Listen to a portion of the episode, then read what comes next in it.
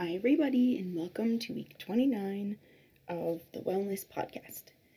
This week's episode is called Hygge. Um, this word is spelled H Y G G E, but it's pronounced Huga or Huga. I think there's a couple of other ways, but anyway, it is a Danish word, and I just Googled it. I'm actually reading a book right now called The Little Book of Hygge. And so in our house right now, this guy works for something, it's called something like the Happiness Research Institute, and um, he has a whole bunch of books about um, like different happiness things. So Hygge is one of the things that he has a whole book on. Um, I'll put his name in the notes, but I don't know how to pronounce it, so I don't want to um, butcher it. Anyway, so the definition of Hygge is uh, I just googled this, but it's basically the same as in the book a quality of coziness and comfortable conviviality that engenders a feeling of contentment and well being. It's regarded as a defining characteristic of Danish culture. It's also in other like northerny cultures like i think there's a good word for it in finnish maybe and also dutch that's like a very similar oh maybe german too that are all very similar ideas.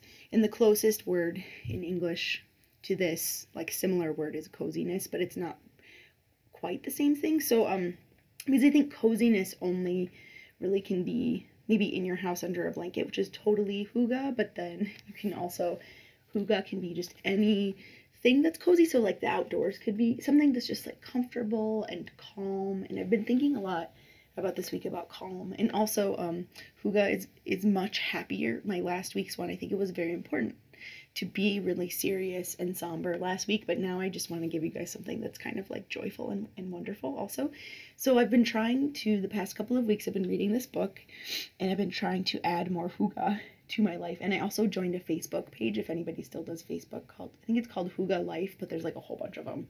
There's like 20,000 people on there and it's mostly just like older women. It's not all women, there's some men too. Um older people and some younger people too with like babies and stuff, but a lot of grandmas and their Hygge is like them holding their be- their grandbaby while they're sleeping or like um a cat you know, like a blank a person reading a book under a blanket with a cat on your lap, preferably. That's like the super most hygge thing I've ever.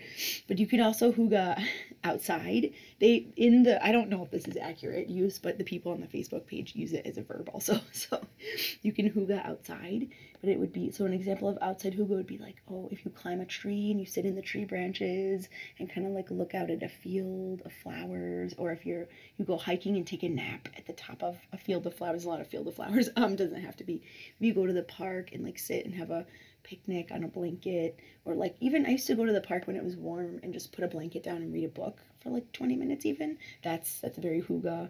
Um, and what else? So oh movie night traditions are great hygge. So uh, getting we're gonna watch a movie tonight we got a weighted blanket we're gonna sit under the weighted blanket and watch a movie and then have pizza that's very hygge. also things like holidays like christmas is like the most hygge. oh candles um, lighting candles. Apparently, candles are sort of toxic, so you want to like air out your room after you light candles. I don't know, but apparently, Danish people use more candles than like any other people on earth, like pounds and pounds of candles. So if you just because it's dark there for the whole winter, it's like there's like five hours of light of sunlight, so they have they light have like you know low lighting, but a lot of candles. So things like that, just very calm and cozy, and it can be different. Every like one person's hygge could be another person's not calm. So it just depends on what what is like walk, watching my kids sleep or taking a nap with that sounds like the best most hygge thing ever for me okay so my i think hopefully you guys understand if you don't you can either go to the facebook page or google it or read one of the books the book is like a very nice it's like a very nice calming book. It's something a really good book to read before you go to sleep because it's not there's no stress there's no plot because it's a you know it's a nonfiction book. And but it's also pretty easy read um, and there's also a ton of them, so if you want to read like all 10 books or whatever, you can do that. I'll tell you if I do, I'm not sure.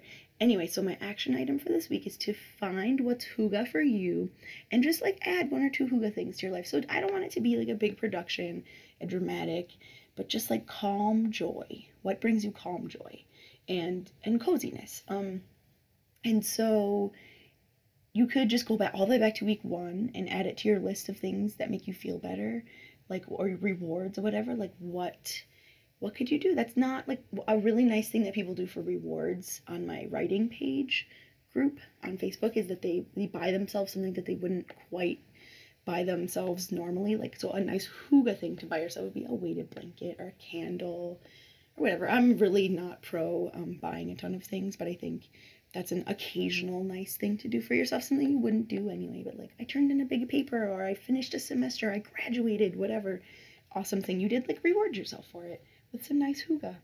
Um, or just do it anyway. If you had a horrible week, hygge's a really nice thing too. You sit under your nice weighted blanket and watch a movie. That sounds like the best thing ever. Um, hot coffee and hot tea also sounds very hygge to me. Reading a book and holding a cup of tea It's like super. Oh, knitting also. Okay, sorry. I could go on all day long. So come up with a hygge thing and do it just even for like five, ten minutes or make your normal life more hygge too. A lot of the the pages like people, um, you know, adding coziness to their houses since we're stuck at home all the time. That's such a nice thing to do. Okay, thank you. Have a good week, everyone.